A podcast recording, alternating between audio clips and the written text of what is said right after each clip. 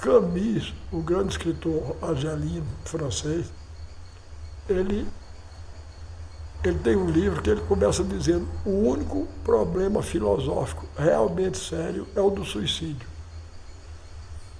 Tá entendendo? Porque o suicídio é uma coisa muito grave. A pessoa avalia o mundo, avalia ele mesmo e acha que não vale a pena. Não é? E então pede o bilhete de passagem, devolve o bilhete de passagem e, e, e volta. Oi, eu sou o Pedro e como se eu não tivesse nada para fazer da vida, eu decidi fazer live sobre educação. Oi, eu sou a Ama e como se eu não tivesse nada para fazer da vida, eu aceitei o convite do Pedro e a gente criou o Amarelo.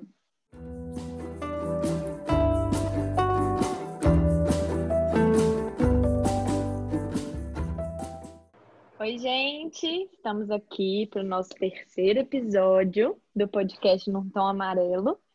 E como estamos no mês né, de setembro, que tem a campanha Setembro Amarelo, é, não só pelo nome, mas pelo significado dela, a gente achou que a gente tinha que conversar sobre isso. E por isso a gente trouxe aqui um convidado muito especial, né, Pedro? Exatamente. É num tom amarelo para falar de setembro amarelo no amarelo. A gente amarelou geral, né? Então, Adoro. hoje eu tenho um, uma alegria muito grande de receber um amigo meu, que é o Matheus. Ele é psicólogo e ele vai falar um pouquinho para a gente de setembro amarelo, dessas questões é, de saúde mental mesmo, né? Então, Matheus, seja muito bem-vindo. Oi, pessoal, tudo bem? Obrigado pelo convite, antes de tudo. Muito feliz de estar aqui com o convite de vocês. É, bom, meu nome é Matheus, como os meninos é, apresentaram. Eu sou daqui de Belo Horizonte mesmo. Eu sou formado em psicologia. Eu me formei pela PUC Minas aqui de BH no ano de 2018. E atualmente eu tenho um projeto, né, junto de alguns amigos que também se formaram comigo, que eu trago na graduação de psicologia no Instagram. É uma página chamada psicologia.conectiva. Nessa página, a gente busca trazer assuntos sobre saúde mental, né, e sobre coisas que têm a ver com psicologia, mas que estão muito presentes no cotidiano de todo mundo, de forma leve, de forma acessível, e a gente, inclusive, falou bastante sobre Setembro Amarelo é, nas primeiras semanas desse mês, né, e aí eu vou trazer aqui um pouco das discussões que a gente fez por lá, compartilhar com vocês e convidar a Ama e o Pedro a me ajudarem a falar desse assunto aí também. Meninos, antes de eu começar, assim, o que, que vocês sabem de Setembro Amarelo? Quando que vocês começaram a ouvir falar disso, sabe? Assim, quando que isso virou uma questão? Vocês lembram? Olha, eu acho que eu comecei a, a prestar mais atenção, não prestar atenção, mas a conhecer o Setembro Amarelo quando eu estava na universidade, porque eu acho que é uma campanha que vem crescendo há não muito tempo, né, Matheus? Aham. Uhum. Eu não sei te precisar peri... exatamente quando que, que eu me envolvi, né, com essa com essa campanha, mas é, é coisa bem recente, assim, que eu acho que, como a Amala disse, é uma coisa que vem crescendo cada vez mais, né? E no ambiente universitário, a gente, bem ou mal, perpassa mais próximo ou mais distante, mas por esse assunto, né? Então, eu acho que quando a gente está nesse contexto, fica mais próximo da gente. Entendi. Pois é, então, é... o Setembro Amarelo, por que, que é em setembro, né? Eu acho que a gente pode começar por aí. Ele é em setembro por causa do dia 10 de setembro, que é considerado o Dia Mundial de Combate ao Suicídio. E aí essa campanha, ela começa no início dos anos 2000, a campanha dessa data comemorativa especificamente, e a partir de 2014, algumas entidades começaram a pensar de forma mais ampla, né, a promover campanhas ao longo de todo o mês de setembro para poder chamar atenção para esse esse assunto, que é o suicídio. Então, que associações, né, que organizações que são essas, para começo de conversa? São o Conselho Federal de Medicina, é, o CVV, que é o Centro de Valorização da Vida, e a Associação de Psiquiatras, né, aqui do Brasil. Então, eles começam a, durante todo o mês de setembro, promover uma campanha onde vai ser falado sobre temáticas inerentes ao suicídio, à depressão, né, a essa questão da escuta. E isso é muito importante, justamente por isso que vocês falaram. Porque quando a gente tem um mês tão marcadinho, quando a gente tem é, enfim, uma campanha mais organizada, mais estruturada, com uma logo, com propósitos, a gente ganha espaço, né, para falar dessa temática. E esse espaço, ele pode vir na mídia, esse espaço pode vir na sociedade como um todo, a partir do momento que as pessoas começam a falar sobre isso, pode vir das empresas, porque hoje em dia uma coisa muito importante nas empresas é a questão da responsabilidade social empresarial, né, que assim, a empresa ela tem o um negócio dela, então ela tem que vender o produto X, mas ela não vai sobreviver só de vender o produto X se ela não tiver uma imagem, né? E aí fazer coisas que melhoram a imagem, por exemplo, questões ambientais ou questões de saúde, é muito importante para que aquela empresa ela se consolide e se mantenha no mercado. Então, é um período também onde as empresas vestem muito essa camisa do Setembro Amarelo. Literalmente veste a camisa amarela, mas também usa fitinha, faz alguma, alguma coisa mais simbólica. E também tem a questão da universidade, né? Igual vocês estão falando que no mundo acadêmico acaba querendo ou não esbarra com o assunto do Setembro Amarelo, é porque realmente as entidades, né, principalmente as universidades federais, mas as, as privadas também, começam a falar sobre o tema, seja em tom de pesquisa ou em tom de discussão mesmo, né? de convidar os, os alunos, os, os, os, o corpo docente da, da instituição a promover esse assunto, porque é uma coisa muito importante. E assim, o suicídio, ele é um tabu, né? É uma coisa que as pessoas tendem a não falar. Tem um ideário, assim, no senso comum, que ninguém sabe quando que surgiu ou porquê, mas todo mundo pensa que se você falar sobre o suicídio, você vai fazer com que a pessoa considere mais aquela ideia. Então, qual que é a realidade que a gente tem? Falar isso em voz alta é uma coisa até engraçada, mas é assim que acontece. Tem uma pessoa que está lá sofrendo, ela está com né, ideias suicidas, ela está sem rumo da vida dela, está realmente assim, no momento que ela precisa de ajuda. E aí ela mostra isso através de alguns sinais ou fala explicitamente com a família dela, com os amigos que ela não tá legal. E aí as pessoas tendem a não render assunto, sabe? A tratar aquilo de forma super pontual, porque acha que não rendendo assunto vai ajudar a pessoa. É aquela famosa ideia de que se você ignorar o problema, ele vai desaparecer. Mas não é assim que funciona, né? E já ao contrário, ele pode ser muito benéfico. Então, se a pessoa ela está sofrendo, ela está com dificuldade de se organizar, ela está com ideações suicidas, ela está deprimida, ela fala isso com você e você acolhe ela, e o que é acolher? Não é só falar, poxa, foda, né? Mas sim, ter uma escutativa, ver o que, que a pessoa está precisando, e assim, o que, que você pode fazer para ajudar ela, ainda que seja uma coisa muito pequena, sabe? Às vezes você não tem recursos para ajudar aquela pessoa financeiramente, por exemplo, a procurar um tratamento, mas você pode ser um escutativo para ela, você pode ajudar ela a procurar programas sociais onde ela vai ser inserida. Você pode disponibilizar o seu número ou um tempo do seu dia para vocês estarem juntos, conversar sobre um tema que ela gosta, fazer alguma coisa que vai fazer bem para a autoestima dela. Isso sim vai ajudar aquela pessoa, sabe? E não encarar isso como um, um tabu. Achar que não falar sobre o problema vai fazer com que ele suma. Ô, Matheus, eu ia até te perguntar sobre isso mesmo, né? Por que, que o suicídio ainda é um tabu e parece que é uma coisa bem forte ainda na nossa sociedade, se a gente parar para pensar que números sobre o suicídio eles tendem a ser assim é, evitados, né, ocultados, sob o argumento de que ao expor esses números, esses dados, é, seria uma forma de, como poderia dizer, de incentivar que as pessoas é, façam isso. É, isso é isso. Esse pensamento, ele existe mesmo e ele é correto? O que, que você pensa sobre isso? Inclusive, Chuchu, eu acho que tem até um código é, no jornalismo e tal que não é permitido quando a causa da morte é suicídio, é, enfim, divulgar, né? Então, é uma situação muito complexa, porque realmente isso existe. Não é errado, né, respondendo ao que o Pedro perguntou, mas só que se for para fazer, tem que fazer de uma forma bem feita.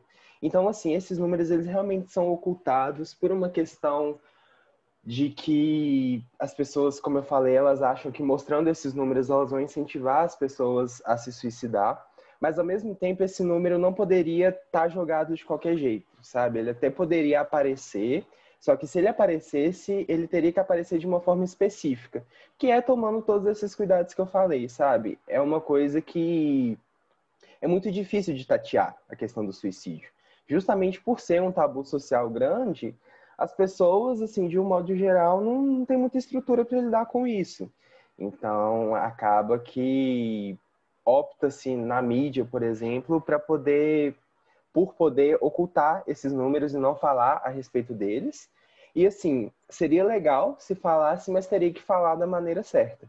Então, esse é um dos motivos, inclusive, pelos quais eu acho o Setembro Amarelo uma é, campanha muito legal, porque a gente está falando sobre suicídio, está conscientizando a população sobre isso, só que isso não está jogado de qualquer modo, sabe?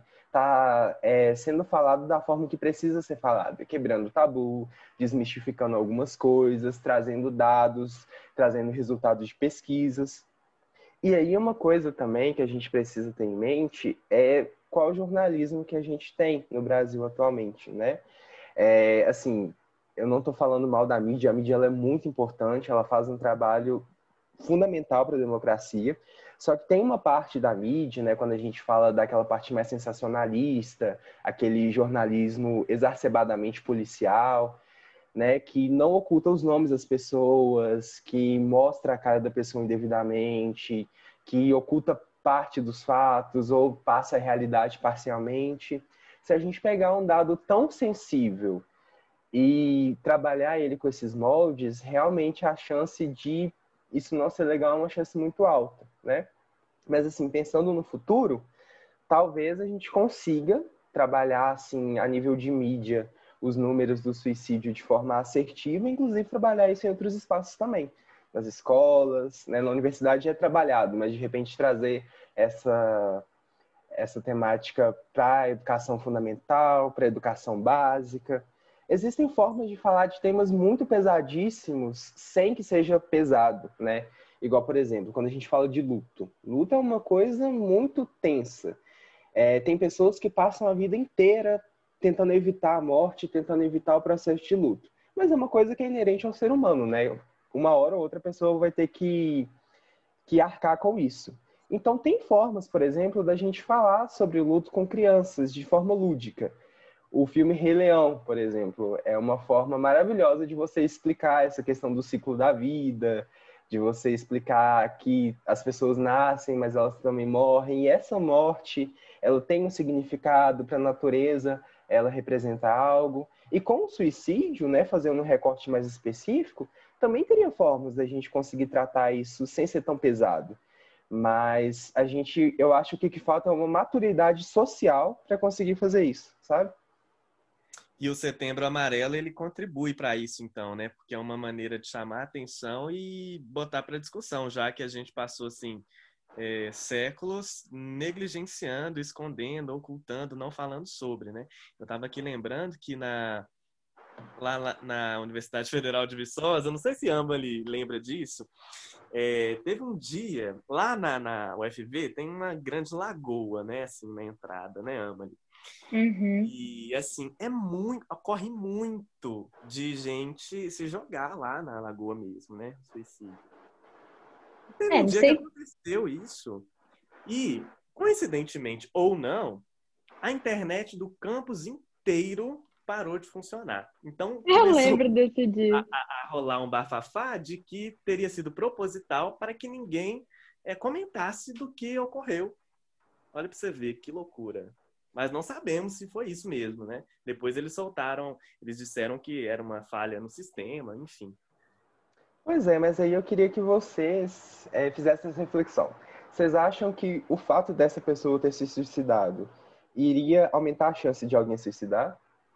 Ô, Matheus, assim, eu não sei se aumentaria, mas eu não sei se uma pessoa, talvez, que tivesse no olho do furacão, já pensando nisso, se encorajasse com isso. É, eu sempre fiquei nessa dúvida. Talvez não incentivar, mas ser um assim, gatilho, né? É, talvez um gatilho e não um incentivo. Mas ao mesmo tempo, eu acho que tem algumas notícias que, que deixam a gente chocado, que pode ter o efeito contrário, né? Eu, eu sinceramente não sei qual é o meu pensamento sobre isso. Entendi. Eu acho que, assim, é complicado porque essa pessoa se suicidou por um motivo.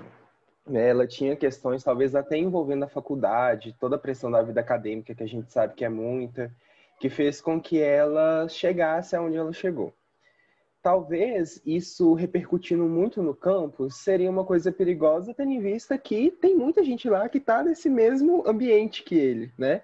E que talvez tivesse motivações parecidas. Então, assim, é uma coisa que precisaria ser tratada com delicadeza, mas esconder também não é a melhor forma, sabe?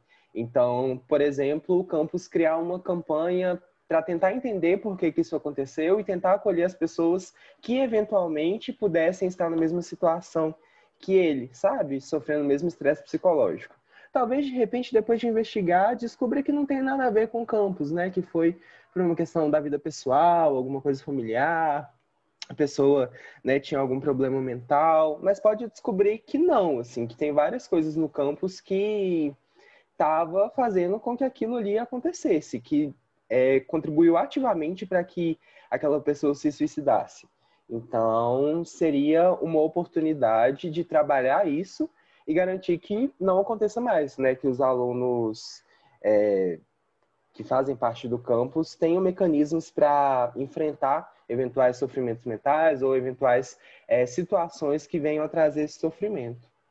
É, realmente, né? E é, é, é, é muito difícil, né? Porque a pessoa que está em sofrimento mental, ela acha que sente vergonha de procurar ajuda, não sabe o que fazer. Ah, é muito complexo esse negócio. Ô, Chuchu, e é bom, pegando esse gancho seu, a gente falar que não é frescura, né? Assim, eu acho que essa é uma das grandes contribuições que essa campanha de Setembro Amarelo pode trazer para a população em geral, porque muita gente acha que é frescura, que é ter dó de si mesmo, e a minha avó sempre falou com a gente que quando a cabeça para, o corpo padece. Então, assim, vale dizer que uma pessoa. Não, bom, eu não tenho conhecimento científico, mas ela não ficou triste um dia e suicidou por causa disso, né? É uma coisa muito maior. Ô, Amalie, mas é, eu vou falar uma coisa aqui agora que é uma percepção muito mais pessoal, assim, da forma que eu encaro a sociedade do que, de fato, uma coisa acadêmica, tá? Eu só queria fazer essa ressalva. Mas, assim, eu acho uma coisa muito geracional também, sabe? Tem aquele ditado que fala que a nossa geração, né, os millennials, eles precisam desesperadamente de terapia, porque os boomers também precisavam, mas ninguém procurou, né? E a gente paga o uhum. pato. Eu acho que tem um pouco disso, sabe? Talvez não seja tão extremo, mas assim, qual que é o retrato da geração antes da nossa? Claro que assim, eu estou falando de uma forma muito genérica e isso nem de longe diz respeito a todo mundo. Mas a gente tinha lá os homens que trabalhavam e né, proviam para a família, é, sustentava a mulher, sustentava os filhos. E, assim, em momento algum, essas pessoas paravam para pensar sobre a saúde mental, sabe? Será que eu estou deprimido? Será que eu estou precisando desabafar? Será que eu estou precisando ressignificar minha vida? Não, assim, esses homens, eles queriam né, ser provedores, dar o melhor para a mulher, para a família, ganhar dinheiro, ascender socialmente. As mulheres tinham que cuidar da casa, tinham que cuidar dos filhos, tinham, né, aquela coisa de dupla, tripla jornada. Também, assim, era um sinal de fraqueza falar sobre saúde mental, falar sobre depressão. Que exemplo que essa mulher vai estar dando para os filhos dela? Isso nem de longe é o certo, né? A gente sabe disso, mas a gente sabe disso hoje.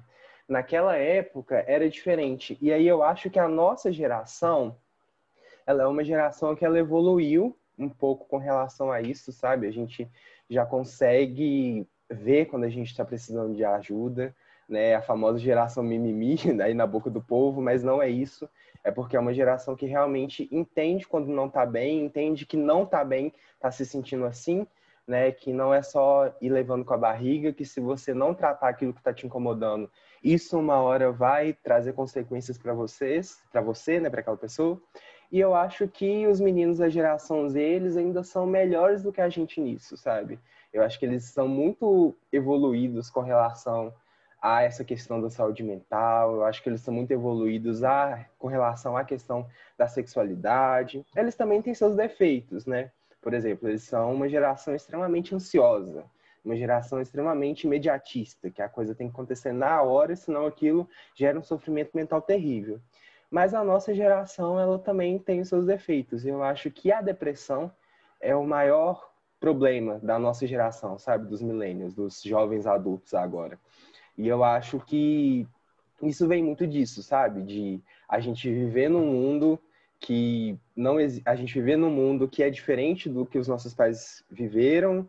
A gente já tem uma geração depois da nossa que é ainda mais diferente da gente e a gente tá preso num limbo onde a gente não tem muitas referências, sabe?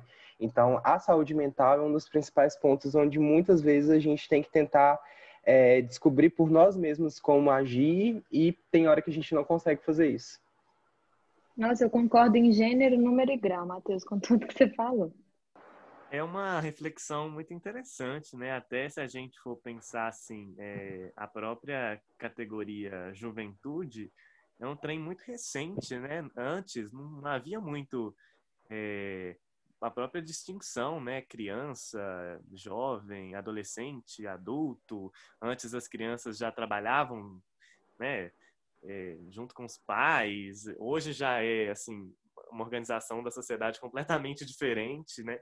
Estamos aí jovens na, na casa dos pais até os 26, 30 anos e realmente essas transformações devem ter é, devem ser decisivas para a forma como a gente lida com o mundo realmente. Mas aqui, Matheus, é, você, falou, você falou um pouco disso no início, mas eu queria retomar para ficar assim bem claro para as pessoas que estão ouvindo a gente. É, na internet hoje, né, a gente está na época da militância, né? Então, assim, a gente vê pessoas é, protestando, questionando que a gente discuta a questão do suicídio somente durante um mês do ano, como se é, nos outros meses é, a gente não falasse disso e a gente não se importasse com as pessoas. Então, tem gente que questiona isso, né, e acha até errado haver um mês específico para falar de um determinado assunto. É, por que, que é importante ter um mês específico? Então, esse é um assunto que me deixa um pouco bravo, até o Pedro sabe disso. É essa forma que as pessoas pensam. Mas assim, eu fico bravo, mas eu entendo que realmente é porque a pessoa não consegue ver a coisa de uma forma mais ampla, né?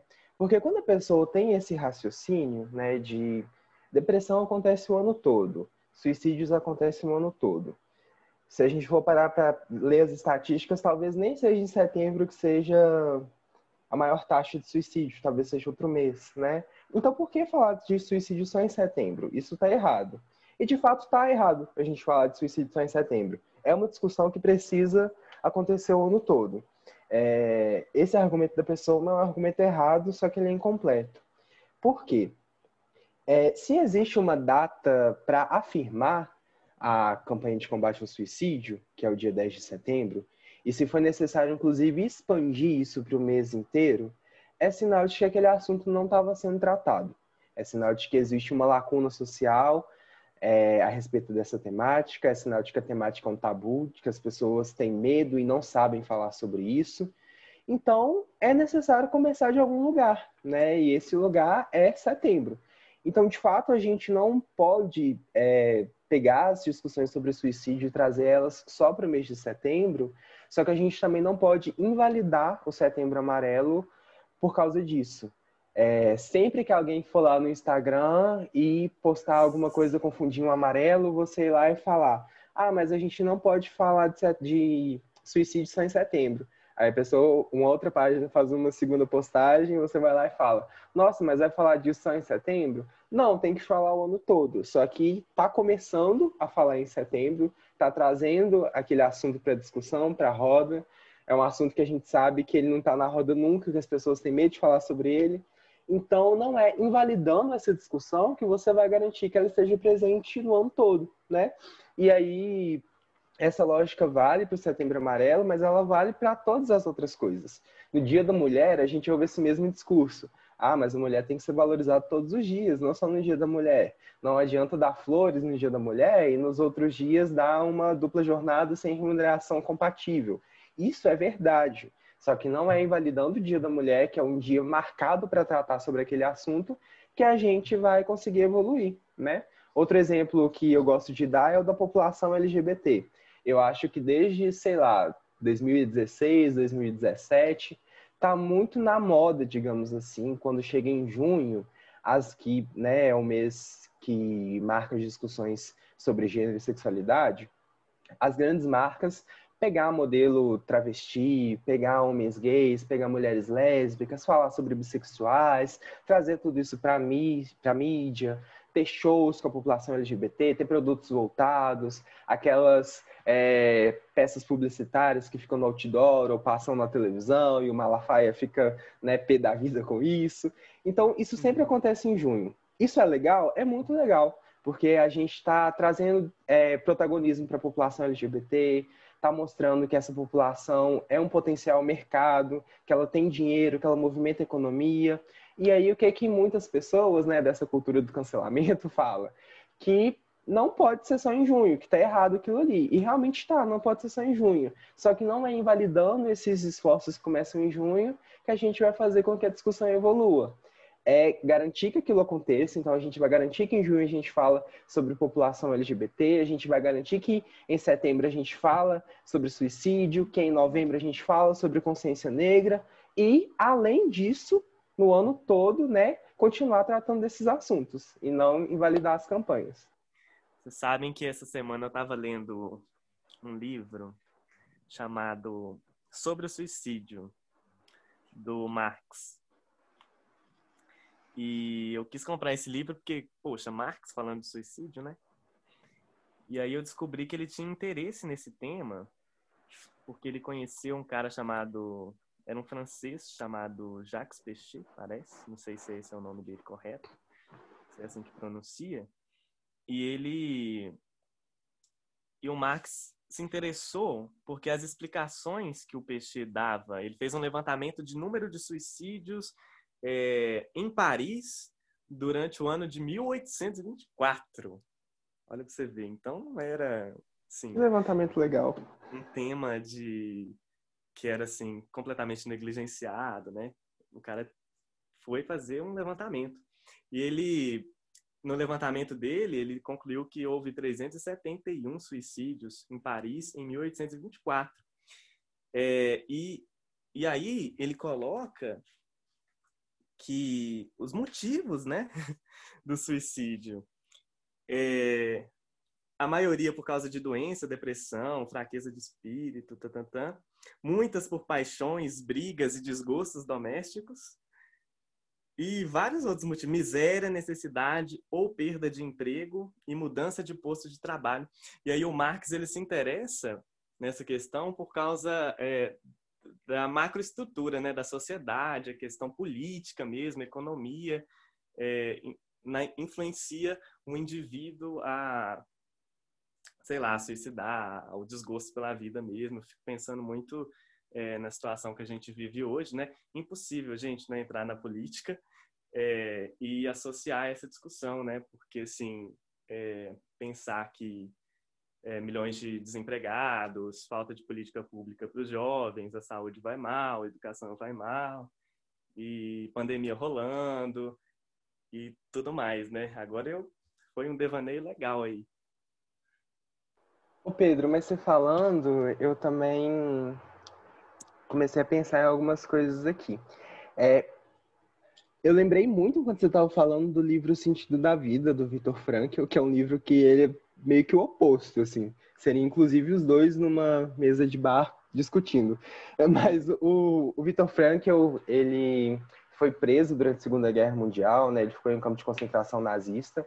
Ele era psicólogo barra psiquiatra. Acaba que elas, dependendo do lugar, as duas profissões, elas ficam meio difíceis de, de identificar o que que era. Mas o Frankl, ele foi preso, mas ele já, já era formado e tudo mais, já atendia, já tinha enfim, uma literatura prévia. E aí ele foi fez do campo de concentração um laboratório. Ele queria saber por que, que as pessoas, mesmo naquelas condições né, subhumanas, elas continuavam tentando viver. Né? Não seria muito mais fácil morrer? Provavelmente seria. E aí ele descobriu que na verdade não tem uma resposta, né? Até hoje a gente não sabe qual é o sentido da vida, mas que é muito subjetivo. Então, para algumas pessoas era família, para algumas pessoas era religião, para algumas pessoas era vontade de poder sair de lá e realizar um sonho de criança, porque se tivesse vivido a vida toda para nem conseguir realizar aquele sonho, sabe, isso é inadmissível, a pessoa tinha que sair de lá para fazer isso. E eu acho que casa muito por causa disso que você está falando, que são motivos muito difusos, né? Uhum. Não, não tem uma resposta padrão. E aí, na academia mesmo, porque eu tô falando que o tempo todo que suicídio é um tabu social, que as pessoas não falam sobre isso. Só que não falam sobre isso, inclusive, na academia, sabe? Eu fiz psicologia, fiquei lá cinco anos estudando, e eu acho que, sei lá, se ao longo desses cinco anos eu tiver tido umas seis aulas que falavam sobre suicídio, foi muito, sabe? Uhum. Algumas foram muito boas, mas foi muito pouco, porque realmente é um assunto pouco explorado. E aí a gente vê que esse tabu ele vai até para dentro da academia. E aí eu tenho, eu tive uma professora que foi até minha leitora de monografia, eu tenho um carinho muito grande por ela. Ela se chama Lisa, ela é do Sul, mas atualmente ela mora aqui em Minas. E aí quando ela ainda estava lá no Sul, no Rio Grande do Sul, ela conduziu uma pesquisa num, nos, nos estudos dela de suicidologia para entender por que, que a população de lá se suicidava, porque tinha uma cidadezinha específica que tinha uma taxa muito grande de suicídio. E aí eles descobriram que o fator clima era um fator muito relevante para que as pessoas de lá se suicidassem. E que isso influenciava em várias coisas, inclusive a nível biológico, sabe? De faltar vitamina, de faltar hormônio. E até isso contribuía para que as pessoas é, cometessem suicídio. E é interessante pensar, né, como que não tem uma fórmula, né? Que pode ser várias coisas e às vezes uma coisa que me afeta muito não afeta você e do contrário também. Igual eu, por exemplo, eu sou uma pessoa que em dias nublados, assim, quando o tempo está extremamente carregado, eu me sinto com uma energia que eu conseguiria levantar um ônibus do chão, se eu pudesse, sabe? E tem gente que não consegue sair da cama. E eu sei que realmente aquilo é uma coisa que afeta a pessoa. Porque eu também, nos dias quentes, quente pra caramba, igual tá ensaiando para ficar agora, eu também não consigo fazer nada, sabe? Se eu tiver no ambiente de trabalho, eu não consigo ser produtivo. Então, ah, é muito complicado, assim, como que a gente precisaria estudar muito para chegar num consenso e a gente não estuda. E eu ouvi você falando, eu lembrei que o Japão é, parece que é um lugar onde o número de suicídios é alto, porém, se você for pa parar para pensar em qualidade de vida, parece que eles estão bem ok com isso. Ah, na verdade, sim e não. sim, o número de suicídio lá é grande. Sim, eles têm uma qualidade de vida boa, se a gente for parar para pensar é, em termos econômicos e tal. Só que, se a gente for parar para pensar na saúde mental do japonês, eles têm muitas questões também, eles se cobram muito, né? Assim, eles são uma sociedade exímia. Eu adoro o Japão. Quando tem o festival japonês aqui em Minas, eu sempre vou, eu sempre fico, assim, encantado mesmo, indo todo ano, mesmo já sabendo o que vai acontecer, porque é uma cultura ótima, sabe? Você vai dobrar um origami, o origami fica dois milímetros errado, a Sansei chama sua atenção, ela fala, olha, não é assim, não está perfeito. Mas imagina uma pessoa que vive a vida inteira assim, sabe? Dobrou o papel dois milímetros errado, vai ter alguém falando, não está perfeito, refaça. Não é todo mundo que consegue fazer isso, né? Então, mesmo sendo uma sociedade de referência em vários aspectos, assim, eu imagino que deve ser bem difícil ser uma pessoa no Japão, nesse sentido de saúde mental, sabe? Interessante. Nossa, gente, ouvindo vocês dois falando, eu fico pensando assim que normalmente o senso comum é, quando se trata de suicídio, tem sempre a pessoa que acha que a pessoa que suicidou é egoísta, do tipo assim, ah, tá, morreu, mas deixou uma mãe, deixou um filho, deixou um irmão, enfim. E ao mesmo tempo tem pessoas que acham que é um ato de coragem, né? Porque assim, tem ou mal para você ter coragem de tirar sua vida, né? Assim. E tanto com a leitura de um e de outro, né, que vocês dois falaram, eu acho que por mais que a gente estude, Matheus, a gente não vai chegar num consenso porque é muito pessoal, assim, tem fatores externos, mas tem muitos fatores internos também, né? Sim. É verdade. É, é, é muito multifacetado, né? E mesmo a questão do sentido, assim, talvez você, se você conseguisse abordar aquela pessoa e falasse, beleza, é, se você não morrer hoje, o que é que te faria feliz, né? Ou o contrário também. Se você morresse hoje, o que é que você acha que isso ia impactar na vida das pessoas? Isso pode ajudar a pessoa a mudar o curso do pensamento dela, só que provavelmente se você pegar três pessoas, elas vão dar respostas totalmente diferentes. Então, assim, não dá para padronizar, né? É muito difuso. Matheus, a gente está indo já para o final é, do nosso episódio, mas eu queria tocar num tema é que as pessoas, é, em geral, eu percebo, né, que elas se incomodam muito, que é não saber o que fazer é, diante de um indivíduo com pensamentos é, depressivos e suicidas, né? É, as pessoas relatam a dificuldade de não saber o que fazer, de não saber como falar. E, e, e assim, você tem algumas orientações nesse aspecto, assim? Tenho, tenho sim. Eu vou falar algumas aqui que até são recomendações do próprio Ministério da Saúde, sabe, que eles disponibilizam. Antes eu vou dar uma dica de curso, né? Pode ser estranho, né, falar que é uma dica de curso, mas é um curso que, na verdade, todo mundo deveria fazer, que é um curso de prevenção ao suicídio do Instituto UnaSUS. Só digitar no Google Prevenção ao Suicídio UnaSUS, esse curso vai ser o primeiro resultado. Que ele é um curso que justamente traz uma literatura para desmistificar algumas coisas e dá algumas dicas do que fazer se você tiver em uma situação onde alguém próximo de você está pensando cometer suicídio. Então, quem tiver um pouquinho mais de disponibilidade de tempo, eu aconselho que faça esse curso, seja um profissional de saúde ou não, né? Mas assim, três coisinhas básicas, muito simples, que se as pessoas fizessem, né, quando percebem que alguém está com, com ideação suicida, está passando por esse momento, ajudaria bastante. A primeira delas é conversar, né, só que conversar realmente, assim, acolher aquela pessoa, sabe? Não é só falar, ah, vai ficar tudo bem, vai passar, é uma fase mas realmente acolher aquela pessoa, ouvir o que ela está falando, tocar nos pontos que estão doendo com ela e tentar achar saídas para aquilo, né?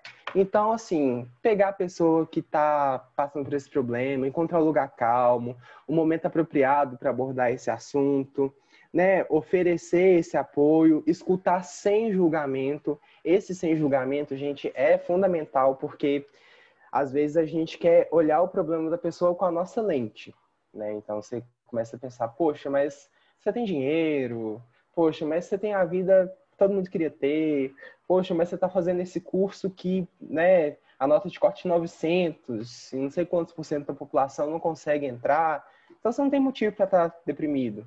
Então evitar isso, sabe, e tentar olhar a situação com a lente da pessoa para poder conseguir acolher ela. Além de fazer essa escuta, também é importante acompanhar, né?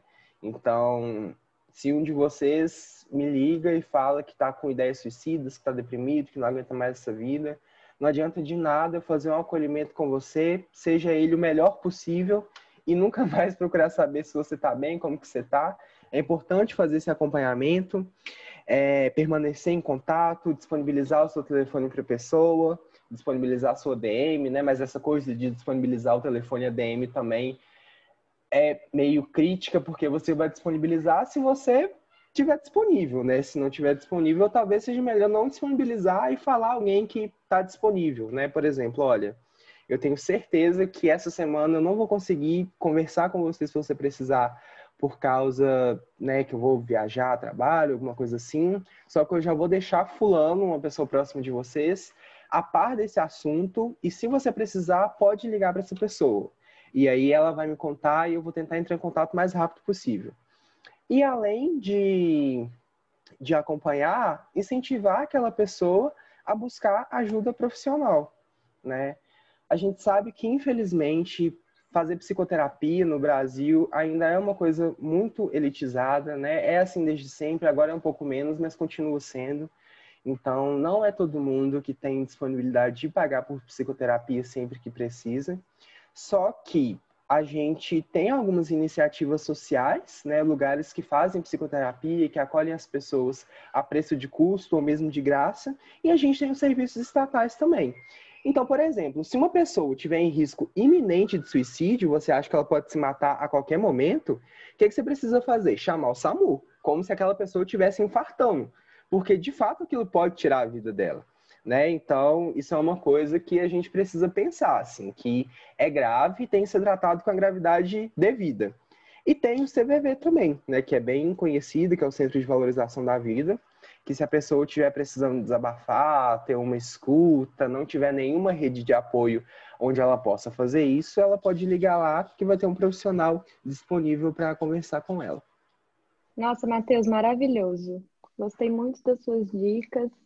É, queria dizer que o Pedro e eu, a gente quis trazer esse assunto e o Pedro logo falou de você, é, pelo jeito que você fala, e eu concordo com ele. E, e assim, a gente quis trazer esse assunto não como um gatilho, obviamente, mas justamente como um canal aqui de de amor e de apoio, né? E de mostrar a importância disso, que realmente é um, um problema do nosso tempo, né? Com certeza. Eu agradeço muito vocês pelo convite. Foi muito importante para mim também estar tá aqui, estar tá falando isso.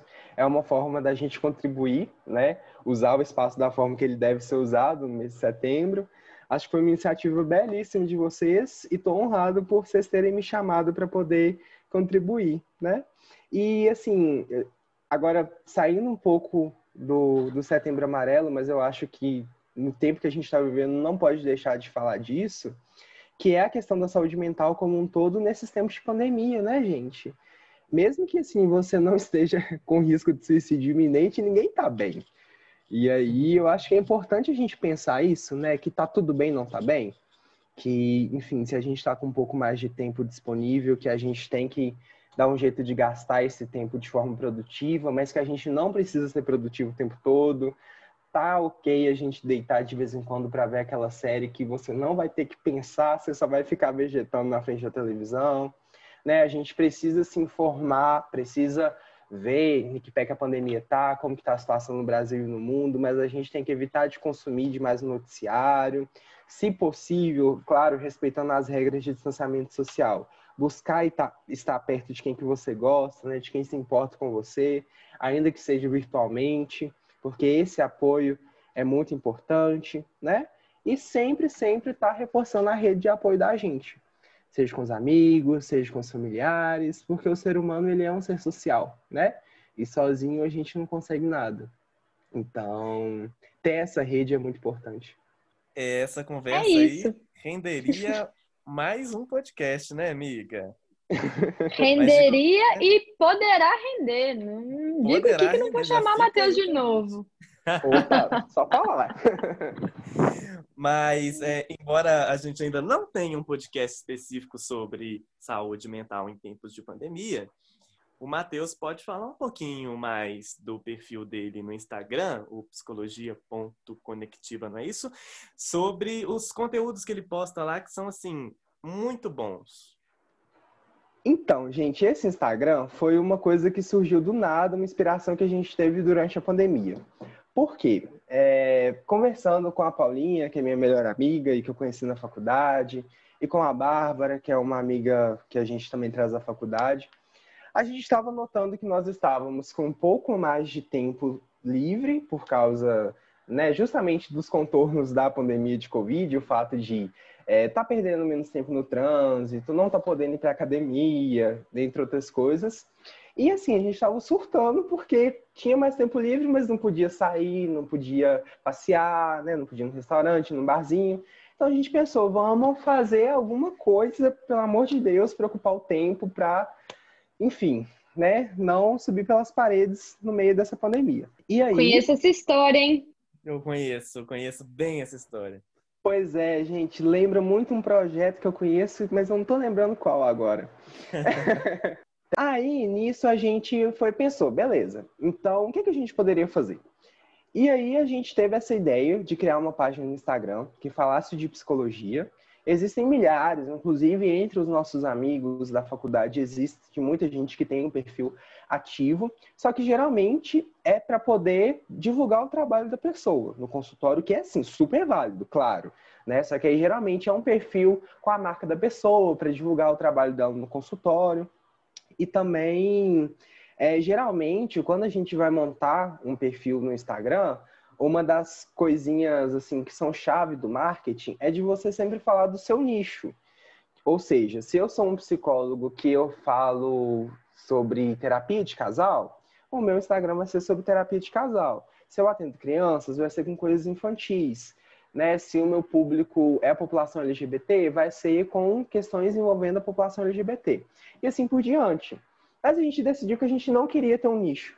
E que o nosso objetivo ao criar essa página era falar de assuntos que tenham a ver com psicologia, né? Ou seja, levar o nosso conhecimento técnico, que a gente ficou lá cinco anos suando para adquirir, de uma forma que fosse acessível para todo mundo. E que espaço mais democrático que a internet, né? Então, o nosso objetivo é falar assim, sobre coisas da vida, sobre coisas que estão aí no cotidiano, que todo mundo se depara, e pensar o que, que a psicologia fala a respeito disso. Porque a psicologia, ela fala do ser humano. Então, assim, tudo que a pessoa fazer vai ter um viés psicológico. Então, a gente já falou sobre relacionamento, já falou sobre animais. Semana que vem vai falar sobre o meio ambiente, porque é o dia da árvore, a gente busca né, sempre manter a coerência entre os temas da semana. Então, a gente sempre busca um, uma roupagem técnica, só que de uma forma que qualquer pessoa que né, vê aquele post vai entender do que, que a gente está falando. E o objetivo é esse, assim, de alguma forma conseguir contribuir com o que a gente sabe para as pessoas que estão precisando nesse momento tão difícil. É a forma que a gente acha de ajudar. E como deu muito certo, a gente vai continuar, né? Perfeito. Então sigam o arroba psicologia.conectiva no Instagram. Vocês vão gostar muito dos conteúdos. E eu aproveito já para agradecer o Matheus Acho que a gente está construindo essa parceria, né? O Amarelo e a galera do Matheus aí, da psicologia, porque educação e psicologia é histórico, né? Esse diálogo entre essas duas áreas. Exatamente. Deixar é, as portas do Amarelo sempre abertas para vocês, agradecer essa conversa maravilhosa. E agora eu passo para a Amelie com os recadinhos finais. Um beijo, galera. Até o próximo episódio. Bom, gente, eu queria agradecer ao Pedro por trazer mais uma coisa boa para mim na minha vida, que é o Matheus. Matheus, gostei muito da sua participação, te agradeço imensamente. Estamos de braços abertos para você, para outros projetos e para quem precisar da gente. É, contem com o Amarelo para ser um, um elo amoroso mesmo, de verdade. E obrigado você que acompanhou até aqui. A gente espera que vocês tenham gostado e que tenha tocado vocês. É isso, até o próximo episódio.